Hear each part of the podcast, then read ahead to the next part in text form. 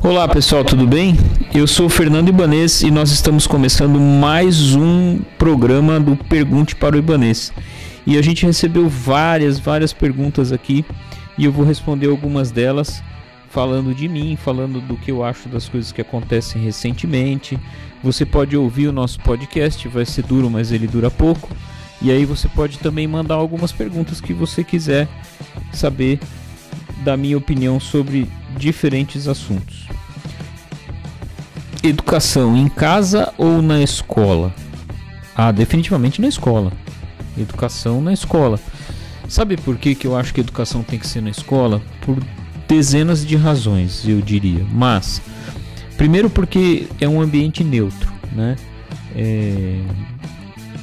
O cara sai para ir aprender alguma coisa que nem sempre é legal, depois ele volta para casa. Então é um ambiente separado. Esse é um primeiro fator. O segundo fator é que ao ser educado na escola, o indivíduo vai conviver com várias formas de perceber o mesmo tipo de informação. Então, se a professora está ensinando uma fração, uma conta de soma, uma conta de divisão, ou se o professor de português está falando de um texto, vai ter lá 30, 40 coleguinhas que vão receber essa informação de forma diferente e vão reagir de forma diferente. E aí, essa criança que está lá naquele ambiente, ele vai desenvolver inteligência emocional, vai desenvolver inteligência é, exata, é, inteligência perceptiva, muito melhor do que se ele estiver sozinho e só recebendo a informação sozinho e vendo a interpretação dele daquele fato. Muitas vezes o 6 visto de outro lado vira 9. Então é fundamental esse convívio de informações, né? Uma outra razão que eu acho legal do cara ir para a escola para estudar é que ele vai ter vários professores. Tudo bem que no começo da educação tem só uma tia na sala, mas mesmo assim, né, mesmo hoje nos níveis mais baixos da educação fundamental, é, tem o professor especialista que dá aula de artes, o que dá aula de educação física, o que dá aula de inglês, o que dá é, que fica no recreio. Então, é, tudo isso faz com que a criança vá vivenciando e absorvendo dezenas de formas de interpretar as situações. E isso eu acho que enriquece muito a, a percepção que essa criança vai ter do mundo. E uma outra razão que eu acho que é fundamental da criança ir para a escola é que em diferentes momentos ao longo da, do período acadêmico essa criança vai ter que resolver conflitos dela mesma sozinhas, né? Sozinha. É, ah, tô com vontade de ir no banheiro. Ela não vai falar pro pai, ah, eu quero ir no banheiro. Não, vai ter que vencer a timidez, talvez, e pedir pra tia para ir no banheiro. É, muitas vezes vai, vai haver conflito da criança com outra criança por dezenas de razões, ou no recreio, ou na fila do bebedouro, ou na fila do banheiro. E esses conflitos têm que ser resolvidos por eles, eles vão aprendendo as melhores formas de resolver esses conflitos e de aturar as consequências dessas resoluções que eles julgaram. Então, ah, bati no meu amigo porque ele furou a fila. Tudo bem, você vai para a coordenação, você vai ouvir o sermão da coordenadora, você vai ficar no cantinho do pensamento, sei lá, mas ele vai aprendendo a lidar com diferentes situações por conta, né? O que os torna mais independentes e mais preparados para os diferentes tipos de pessoas que eles vão encontrar ao longo da vida. Então, definitivamente, na minha opinião, educação é na escola. Em casa também. Né? Não a educação formal, mas a educação informal, os valores, os princípios de cada família, de cada indivíduo, esses sim têm que ser formalizados e fundamentados em casa. Né? Mas definitivamente eu acho que a criança, o adolescente, todo mundo tem que ir para a escola para aprender. Adoção. É mais fácil educar os filhos que não nasceram de nós ou não tem nada a ver? Eu acho que não tem nada a ver. É... Eu acho que não tem nada a ver. Quando uma pessoa decide educar um ser humano, porque ter filho não significa que você vai educar esse filho, né?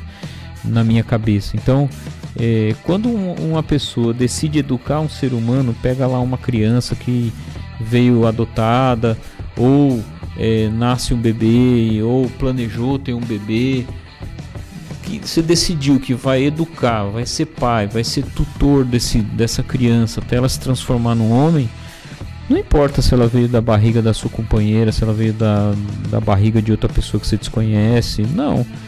Educar um filho é educar um filho. Parte da personalidade, cientificamente, é genética, mas essa parte genética da personalidade é, é muito pequena perto do resultado. Né? Então, se eu pegar um cara escandinavo, por exemplo, ao nascimento, a genética dele diz que ele tem que ser branquinho, e criar ele no litoral carioca, definitivamente ele vai ser mais marronzinho do que um escandinavo que cresceu lá. Mas a, a pele dele era branquinha. Então eu acho que a nossa personalidade ela se molda ao longo da educação independente. É óbvio que se a gente adotar uma criança, eu não sou psicólogo, não sou psiquiatra, não sou eu imagino, se eu adotar uma criança de 7, 8, 9 anos, essa bagagem que ele tem deve de alguma forma, aliás, de grande forma, ter contribuído para a formação da personalidade dele. Talvez o processo de inserir nessa pessoa, né, de, de mostrar para esse indivíduo que já veio com uma bagagem, valores e princípios que talvez não se encaixem com os dele, seja mais difícil. Mas supondo que a gente adotou um bebê, adotou uma criança antes dos dois anos, ou nasceu um bebê, tanto faz se ele é adotado ou nascido da família, é, na minha cabeça dá na mesma. Qual é o seu estilo musical favorito e por quê? Bom, é, eu acho que gosto, cor e amor a gente não tem explicação, né? Por que, que eu gosto do fulano, por que, que eu gosto do amarelo, por que, que eu escuto essa música. Então, é, não, não sei por que, que eu gosto, mas eu gosto muito, muito, muito de rock and roll, gosto muito, muito de rock and roll e eu adoro música clássica.